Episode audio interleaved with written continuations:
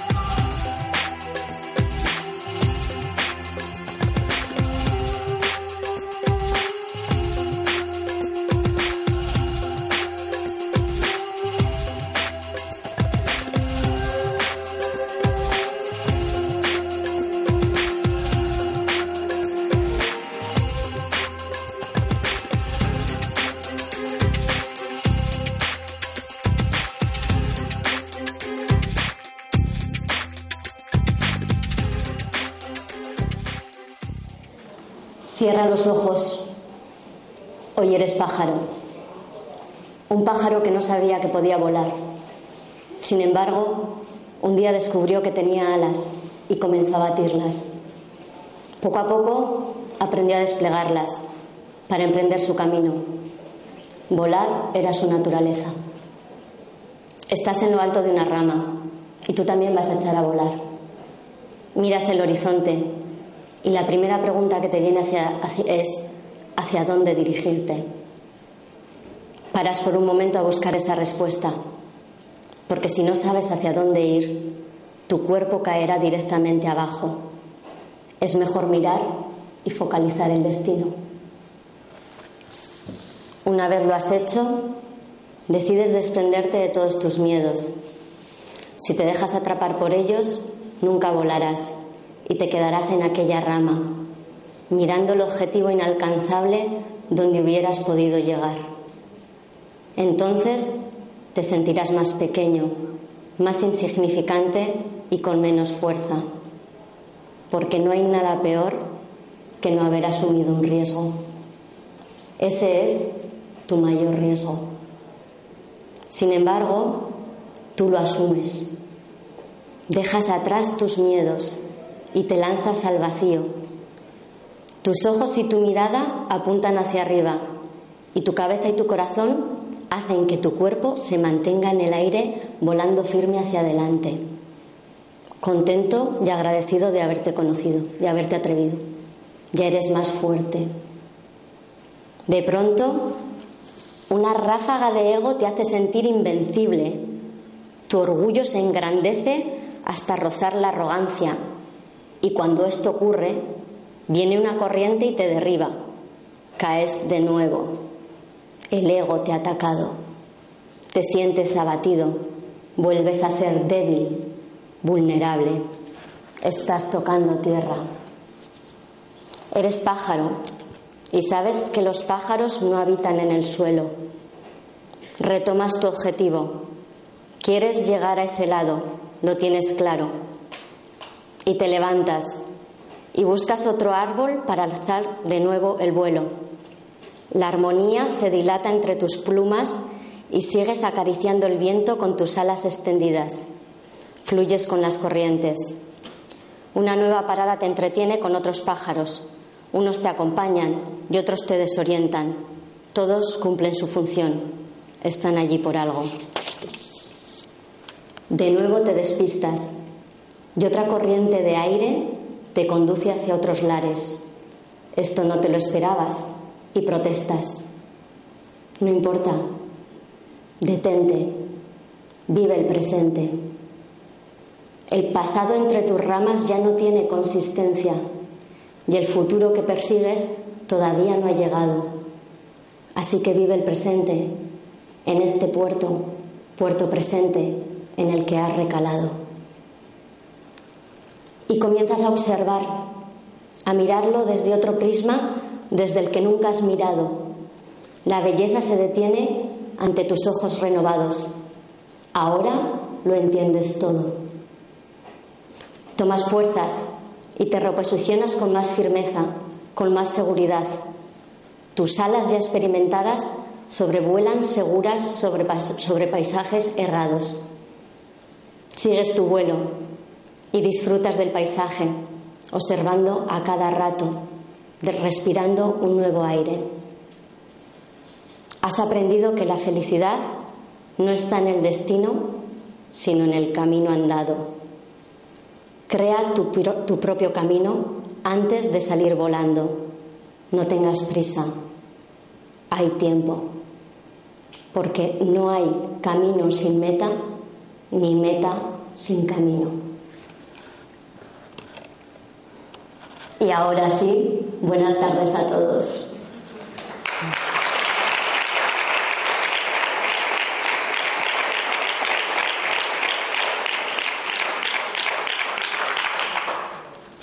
Bueno, no sé si.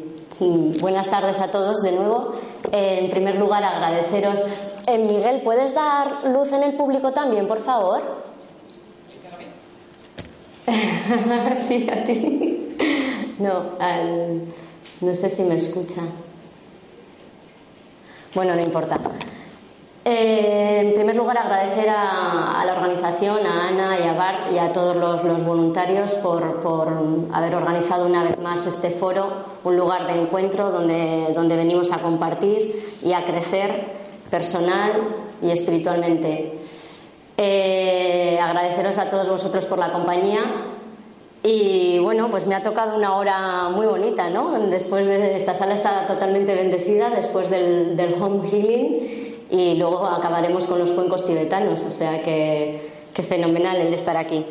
Eh, para los que no me conocéis, mi nombre es eh, Marta Sarramián mm, y desde hace 6-7 años soy escritora y conferenciante y coach.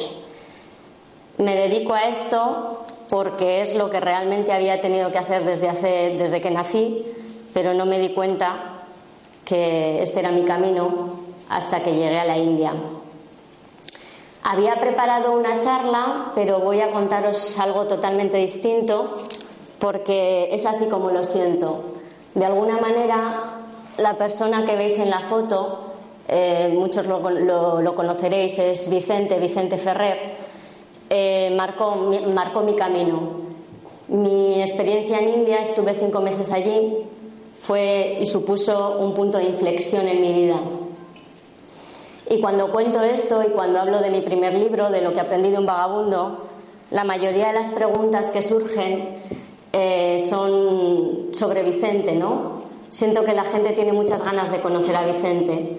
Entonces, eh, hoy quiero brindarle un homenaje a Vicente porque desde hace siete años vengo eh, hablando de él, vengo transmitiendo su, toda la sabiduría que él me transmitió, pero nunca lo he hecho de una manera tan explícita y tan consciente como, como lo quiero hacer hoy, porque, porque se lo merece y porque creo que, que Vicente, en la época en la que yo le conocí, ya se estaba despidiendo de, de esta vida y estaba haciendo un libro que recogía, durante dos años estuvo haciendo un libro que recogía más o menos, era un legado de todas sus reflexiones y de toda su sabiduría. Ese libro quedó reflejado en. esas reflexiones quedaron reflejadas en un libro que se llama El poder de la acción, pero de alguna manera yo siento que los que conocimos el trabajo que estaba haciendo Vicente y todo el amor que estaba poniendo en, en él, pues siento que hay mucha esencia de, todo aquello que él quiso plasmar que se ha perdido y que en cierta forma me siento un poco responsable de, compartir y de trasladar y de transmitir lo que, lo que él quería, quería decir, ¿no? Era un hombre que ya tenía 89 años. Em, bueno, os cuento un poquito su, vida. Él siempre había querido eh, vivir en India, no sabía por qué. A los, cuando, él tenía unos 40 años así, le mandaron a, trabajar a, la India. Él era jesuita y después de, de, empezar a trabajar como, como jesuita en, en, en, Bombay, se dio cuenta de que evangelizando no, no, hacía absolutamente nada, que con la palabra no se hace total, absolutamente nada y que lo que había que hacer era eh, pasar a la acción, que la pobreza se diluye y se dilata y, y desaparece cuando actúas, no cuando hablas. Y eso pasa en la vida, ¿no? Los problemas o la vida se va haciendo con acciones, no con palabras. Entonces, bueno, él a través de la acción comenzó a ayudar a los Dalits. Eh, los Dalits son la, casta más baja de, la India y, bueno, al cabo de, 50 años eh, es muy fácil contar el resultado al cabo de 50 años, pero al cabo de 50 años pues eh, ha llegado a ayudar a más de dos millones y medio de personas y creciendo. Entonces, una persona que llegó a India con, con, una mano delante y otra detrás, que luego además no tuvo el apoyo de los jesuitas, que se salió de, de la congregación y que empezó de cero y que con ese comienzo tan difícil, además, que él tuvo, eh, llegó a ayudar a tantísima gente y creó la Fundación Vicente Ferrer, pues creo que, que es un ejemplo y un referente a seguir.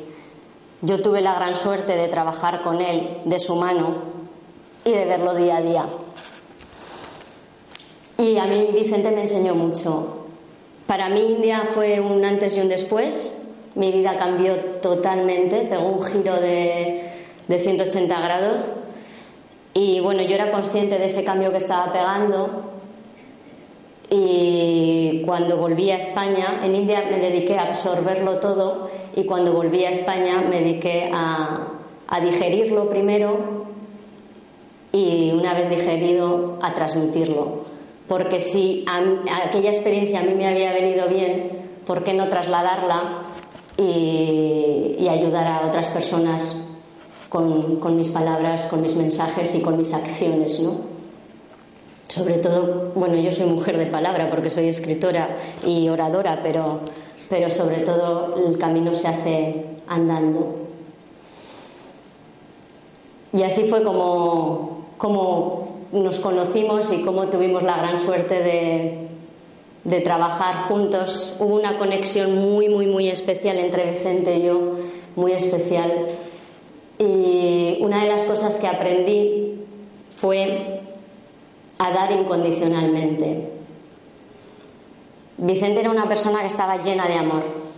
Era, tenía una energía tan espectacular, tan, tan, tan tremenda, que cuando tú entrabas a su, a su oficina a hablar con él, es que era, era un ambiente que casi casi se palpaba, ¿no?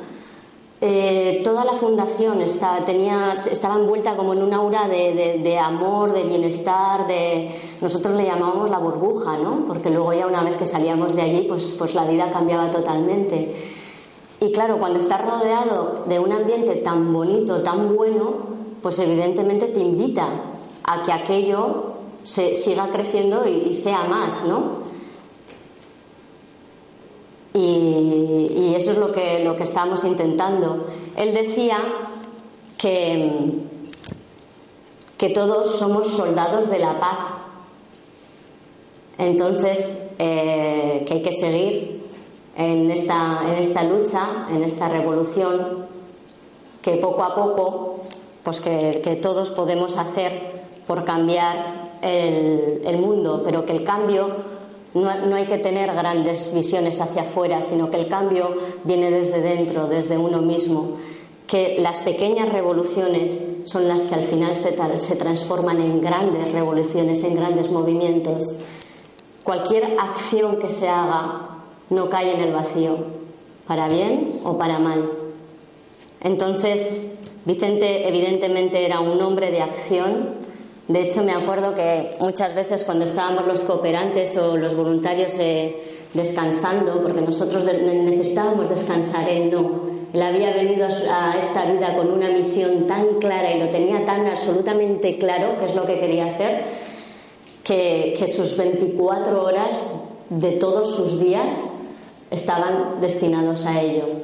Y entonces cuando él se pasaba por, por las habitaciones, por los porches, que nosotros estábamos descansando y tal, y venía con sus andares, siempre iba vestido con pantalón negro y camisa azul, esa camiseta que veis, y bueno, y un paraguas, siempre llevaba un paraguas negro a modo de bastón. El hombre del paraguas le llaman, le llamaban y le llaman. Entonces venía y nos miraba con el dedo acusador y decía, ¿qué hacéis ahí? Que no estáis haciendo nada. Entonces, bueno, pues, pues para él era... No, le gustaba que, no, que, que tuviésemos nuestros momentos de descanso, ¿no? Él estaba continuamente, continuamente trabajando, continuamente. Entonces es un hombre que a mí me ayudó a eso, ¿no? Y me enseñó a eso, a, a estar continuamente en, en acción y en, funcionamiento y hacia adelante, siempre, siempre, siempre hacia adelante. El punto de partida, que me cambió todo, es una frase, una palabra, una pregunta que él me hacía, que es, ¿tú quién eres? Y es una frase muy, una pregunta muy simple en su formulación, pero luego la respuesta es muy complicada, ¿no? Y me, la hizo todos y cada uno de los días que, que, yo estuve allí con él. Y nunca le debí de dar la respuesta correcta. Y nunca entendí por qué me hacía esa pregunta. Es ahora cuando lo entiendo. Porque si no sabes quién eres, si no nos conocemos a nosotros mismos, si no sabemos cuál es nuestra naturaleza, cuál es nuestra esencia, qué es lo que nos gusta, qué es lo que nos mueve, ¿cómo vamos a saber hacia dónde vamos? Entonces, esa es la pregunta clave y vital que nos deberíamos hacer todos, absolutamente todos y cada uno de nosotros, todos los días de nuestra vida. ¿Quiénes somos? Y cuando vas hallando la respuesta y cuando vas conociendo y cuando vas indagando en ese proceso que es muchas veces muy duro y difícil, vas ahí quitando capas y capas y capas y dices, ah, ahora, como el pájaro, ¿no? Que ya se da cuenta y empieza a observar y dice, ah, esto es, y empiezas a disfrutar, y empiezas a entender y empiezas a tomar conciencia de por qué la vida te ha llevado por ahí, de por qué tú en tu empeño en seguir lo que está estipulado y lo que está entendido por normal, de repente eh, te estás dando batacazos, porque ese no es tu camino, porque tu camino probablemente vaya por otro lado al que tú a lo mejor no te atreves a llegar. Entonces es eso. la primera pregunta que nos tenemos que hacer todos y cada uno de nosotros para luego no llegar a la muerte sin, sin, saber que hemos vivido, sin pensar y sin tener esa sensación de, wow, vaya vida, ¿no? Más desaprovechada. Ya que tenemos una o las que tengamos, pues vamos, ahora estamos en esta que es consciente, ¿no? Pues vamos a, vivirla como nosotros queremos. Y es que eso, esa es nuestra fuerza, el vivir la vida como uno quiere. Y eso a mí me lo enseñó Vicente una persona que decidió irse a la India, que no sabía por qué, pero él tenía que estar allí. Él quiso vivir allí y su deseo, su deseo explícito el día que murió, bueno, o antes ya lo había dejado hablado, era que, que, su, cuerpo descansaba en India. Él era indio. Y allí está. Entonces, a mí Vicente me dio muchas alas, fue un gran, un gran, un gran maestro y y, me, y fue casi casi el que, el que, el que marcó un poco pues eh, mi, nuevo destino y el, responsable y el culpable de que hoy, por ejemplo, esté aquí hablando con todos vosotros, ¿no? Eh, cuando ya sabes más o menos quién eres, más o menos porque es una pregunta que nos la hacemos cada día y que realmente evolucionamos a cada paso, pues hay que saber hacia dónde hay que saber cuál es nuestra misión y por qué estamos aquí. Todos, absolutamente todos, y esto, esto que os estoy diciendo son palabras de Vicente, yo no me las estoy inventando, y son palabras que vosotros habréis oído miles y miles de veces. Pero ante estos mensajes que os están llegando, que, que os van a sonar y resonar, que ya los sabéis, vosotros os tenéis que hacer una pregunta. Es, ¿por qué me están llegando a mí estos mensajes ¿por qué los estoy escuchando continuamente? Y si no, a lo mejor la respuesta es que la vida es tan simple como lo que estamos siempre oyendo, pero que, sin embargo, nos empeñamos en no hacer caso. Porque ya lo sabemos, ya sabemos que esta es la, este, es, este es el camino, ¿no? Pero muchas veces pues, pues nos quedamos en eso. Entonces hay que coger un poco las riendas, decir, esto es hacia donde yo quiero ir, y, y, entonces empezar y saltar, saltar de la rama y atreverse, quitarse todos los miedos, dejar esa vida cómoda en la que hemos eh, pues vivido y en la que vivimos y, y atrevernos, porque esa gratitud, esa gratificación que vas a sentir cuando, cuando estés haciendo lo que tú realmente quieres hacer, eso no tiene ningún precio, ninguno. Yo dejé atrás una vida súper cómoda, con un trabajo que la verdad que estaba muy bien y muy bien pagado. Mm, todo lo que entendemos por los parámetros que nos dan la felicidad, que están totalmente equivocados, que nos vende esta sociedad, dejé atrás esa vida por seguir esta, que para mí, sinceramente, es, un, es, es más difícil. No, no es. Sí, no sé si definirla dura o difícil, pero, eh, pero sin embargo me reporta y me aporta una satisfacción que la vida que yo tenía antes no me aportaba. Absolutamente, para nada no gano tanto dinero, no tengo tantos lujos, no, pero me da igual, me da absolutamente igual. O sea, no hay nada peor que no ser fiel a uno mismo. Nada. Entonces, pero claro, probablemente lo estemos siendo y lo, seamos muchas veces, pero todo esto viene por, porque no sabemos quiénes somos, porque nos hemos creído una historia que no es, que es la que nos han contado pero no nos hemos creído nuestra propia historia. Entonces, una vez que hayáis saltado de las ramas, que os habéis echado atrás vuestros miedos, agarraos a la roca.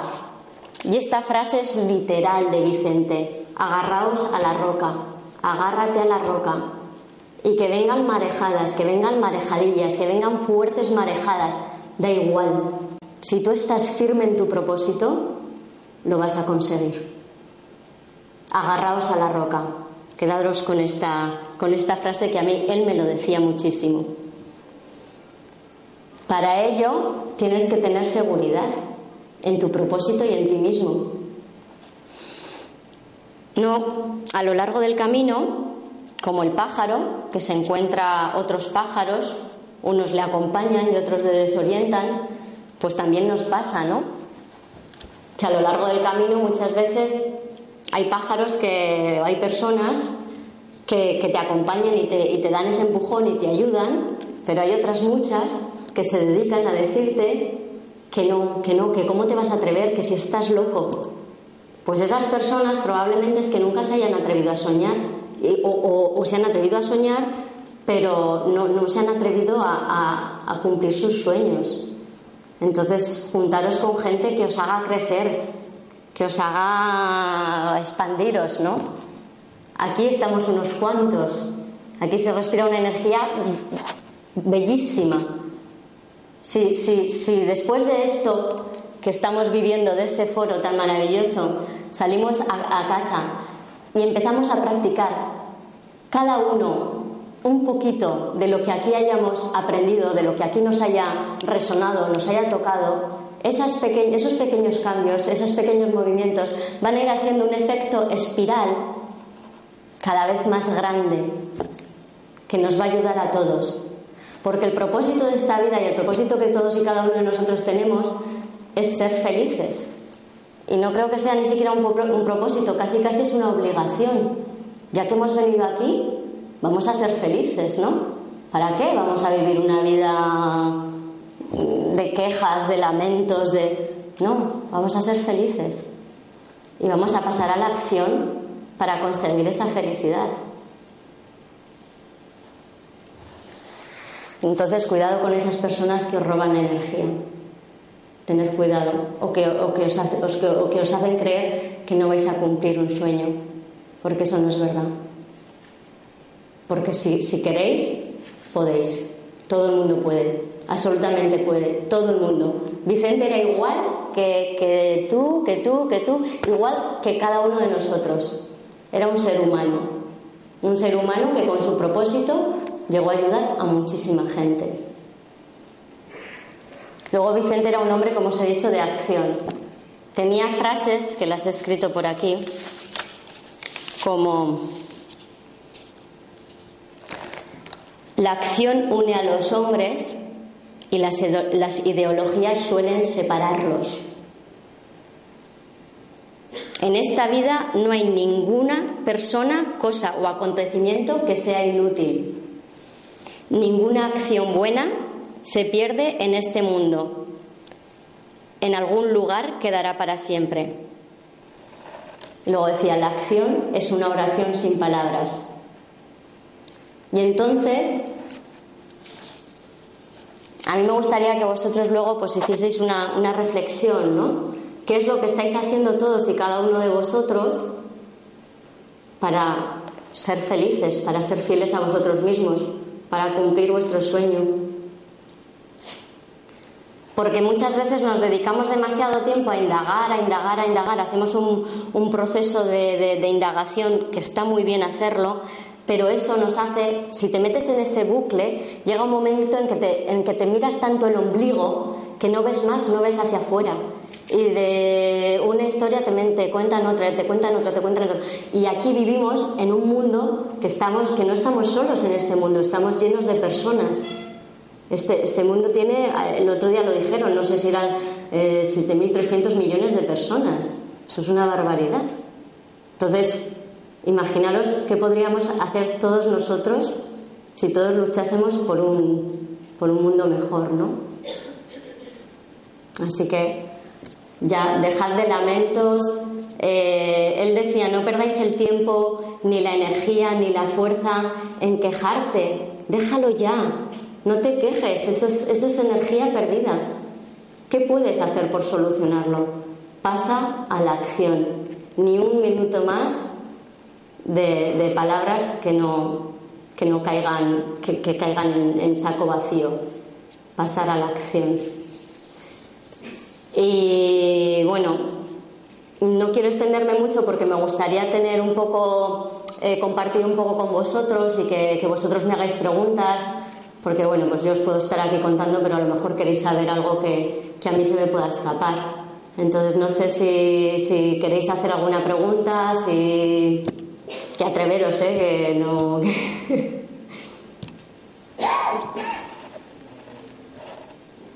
¿No queréis hacer ninguna pregunta? ¿Sigo entonces hablando? ¿Sigo? Ah, mira, por allí.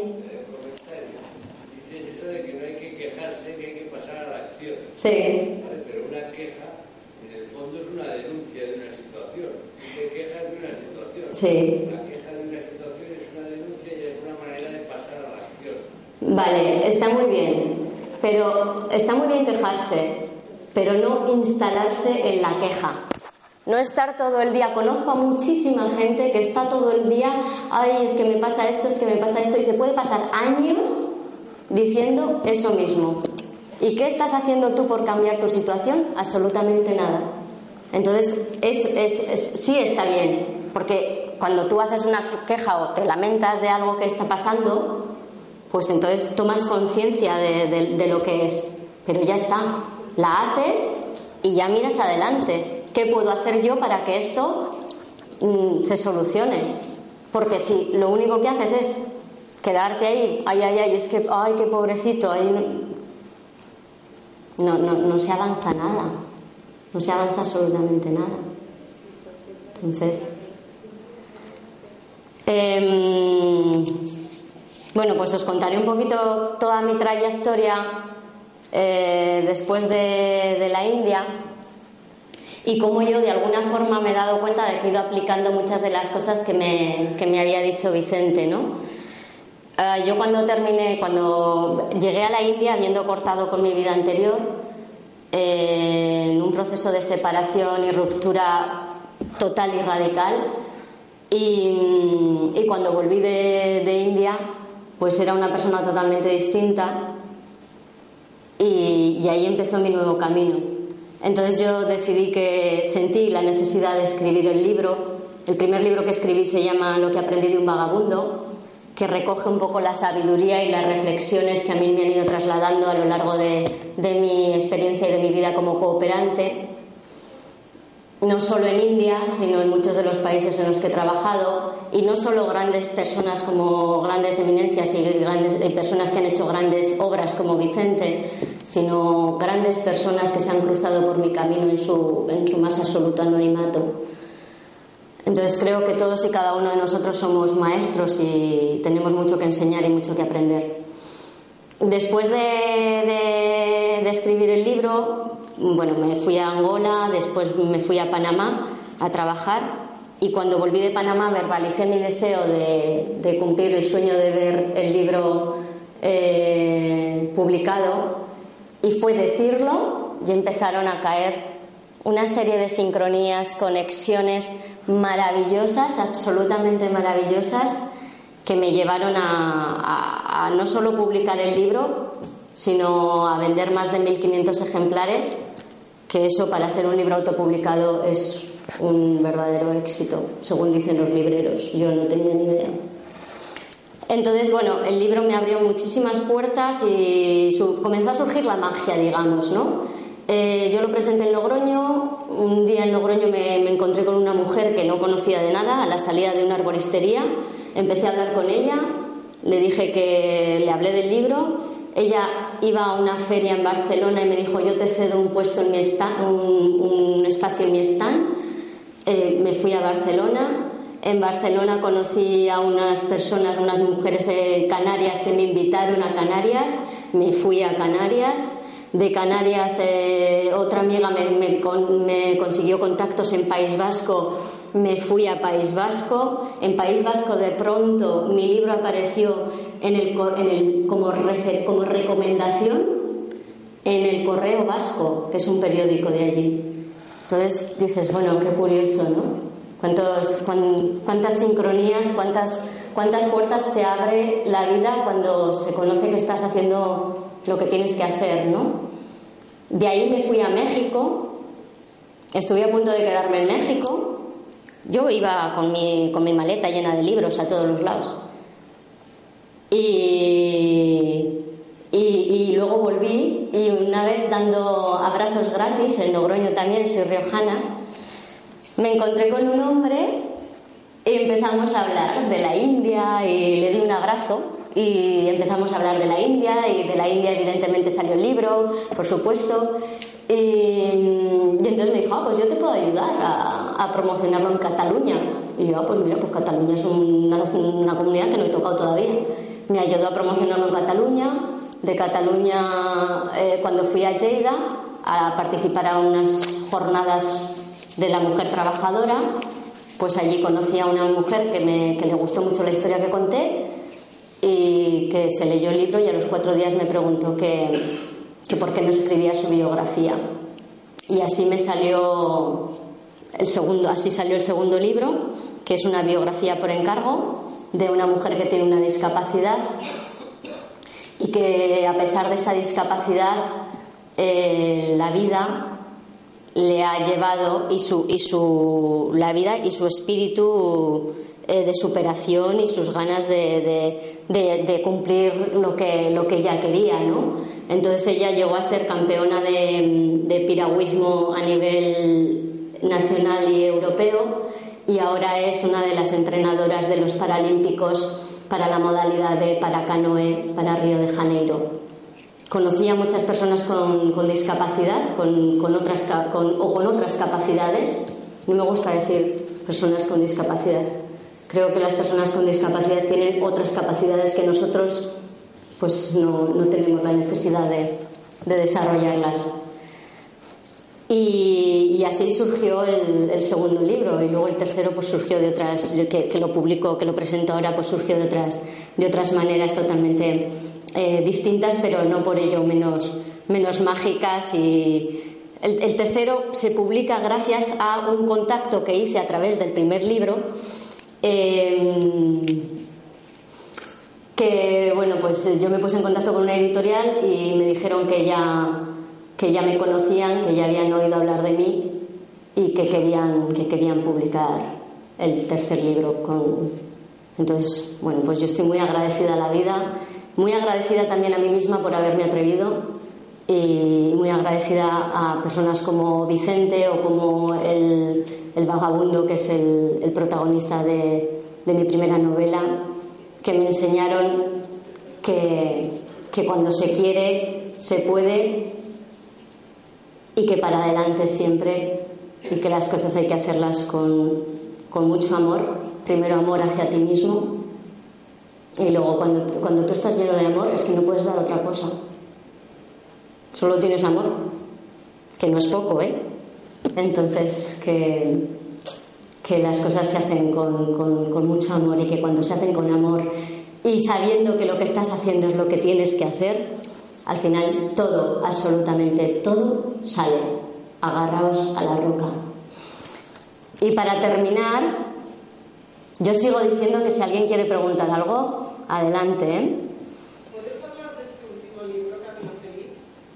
Ah, ese es el título de la charla. El último libro se llama Tierra. Sí, eh, el título de la charla que en un principio se iba a dar, pero que os, ahora, que os he dado otra totalmente distinta. Pero bueno, venía un poquito a decir lo que os he dicho. ¿eh? Lo que pasa es que he querido ponerlo también un poco en boca de. bueno, en boca. Eh, relacionarlo con, con, Vicente porque creo que sin, que sin, que sin él yo no, yo no estaría aquí, sin, sin haber tenido esa coincidir con él. El libro se llama Tierra, el tercer libro. El punto de partida es en Panamá. Yo viví, como os he dicho, en Panamá durante un año trabajando para UNESCO y cuando, cuando terminé, pues decidirme con unos amigos a navegar en un velerito por la costa pacífica. Y estábamos navegando tranquilamente y a ellos les gustaba mucho el surf. Entonces, bueno, recalamos en un lugar donde había una ola, que para ellos era la ola perfecta, tal cual. Bueno, pues ahí estuvimos varios días. Y justo eh, enfrente de donde habíamos recalado, donde eh, había una isla a la que yo iba, cogía la lancha y me acercaba hasta allí. Entonces pasamos varios días y yo estaba yo convencida de que aquello era una isla desierta, imaginaros, ¿no? Para mí era el paraíso, porque imaginaos la, isla que nos han hecho, nos han vendido siempre como paradisiaca, ¿no? Pero está más bonita todavía. Entonces tenía la arena blanca, tenía unas rocas así negras, volcánicas, totalmente perfiladas y onduladas por, por, el mar, que eran preciosas. Luego tenía un acantilado, arriba del acantilado estaba la selva. Bueno, aquello era precioso. Y allí estaba yo como Robinson Crusoe, y yo me iba todos los días, tal, y me daba mis baños de arena, me esfoliaba, me... Uf. Y entonces, al cabo de cuatro días, descubrimos y descubrí que, que, aquella isla no estaba, no, era, no estaba desierta, que estaba habitada por un único, por una persona que llevaba 30 años allí. Entonces, conocer a Chevo, que se llama, y se llama la persona y se llama el personaje del libro de Tierra, pues mm, nos hizo ver la vida de una forma también diferente, porque era una, es una persona que tiene un conocimiento de la naturaleza y de la madre tierra que, creo que nosotros que vivimos entre la naturaleza y el asfalto, pues de alguna forma lo perdemos, ¿no? Como que te haces, cuando vives demasiado en una ciudad, pierdes demasiado el sentido de, que somos parte integrante de, la madre tierra y esa conexión tan bonita. Pero a Chevo le pasaba una cosa, que no tenía ninguna habilidad para las relaciones sociales. Entonces, al cabo del tiempo, él nos dijo, nos confesó que quería eh, vender la isla. Y nosotros, tras intentar convencerle de que, no, de que no lo hiciese, de que era un error, pues al final decidimos ayudarle porque evidentemente en Chevo después de 30 años viviendo en la isla, si cuando hubiese pisado tierra los lobos, eh, la especulación y la avaricia y todo lo que viene detrás del dinero, pues se lo hubiesen comido a cachitos. Y ese es el punto de partida. Es una novela ficcionada, pero el punto de partida es un hecho real, porque lo que pretendo reflejar es cómo los valores se pierden cuando entran en juego la, la avaricia, el poder, el dinero, esas, esas ganas que a veces, por las que a veces nos dejamos arrastrar todos y cada uno de nosotros. Entonces, pues ese, ese, es el tercer, el tercer libro. Se llama Tierra y sale a la luz el 15 de diciembre. Lo presento en, en, mi, tierra, en La Rioja. ¿Alguna pregunta más?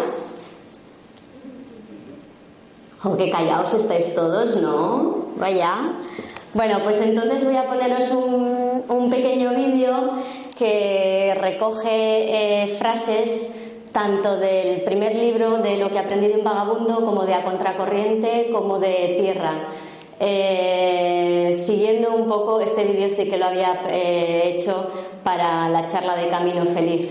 Entonces, siguiendo un poco esa, esa, esa idea, ¿no? Y que bueno, que, que os atreváis absolutamente todos y cada uno de vosotros a, a cumplir vuestro sueño y a ser fieles con, con vosotros mismos, porque, porque eso es lo único que os debéis. Lo único.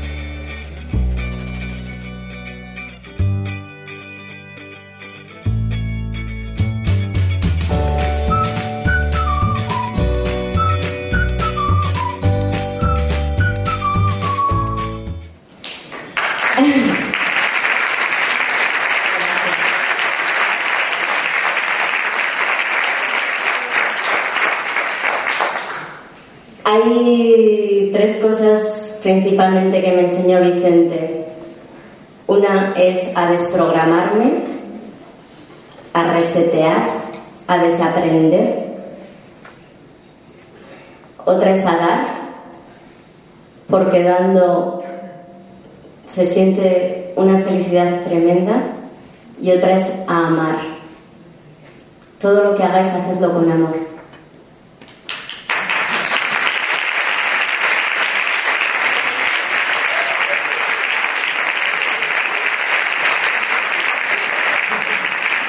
Y ahora, eh, quien quiera, mm, bueno, hay libros afuera, si alguien quiere que le firme alguno, yo estoy encantada de firmarlo. Os he traído unos mensajes en esta calabacita, os voy a dar calabazas hoy. Y son mensajes, en la India se dice que mm, todo lo que te viene en el momento, pues es, es, lo que tiene que venirte en ese momento. Entonces hay mensajes que, sí, que quien quiera cogerlos, que, están ahí para vosotros. Y luego una cosita, que nada, esto es nada, un minutito, ¿eh? Que hay alguien que se quiere despedir. Guapo.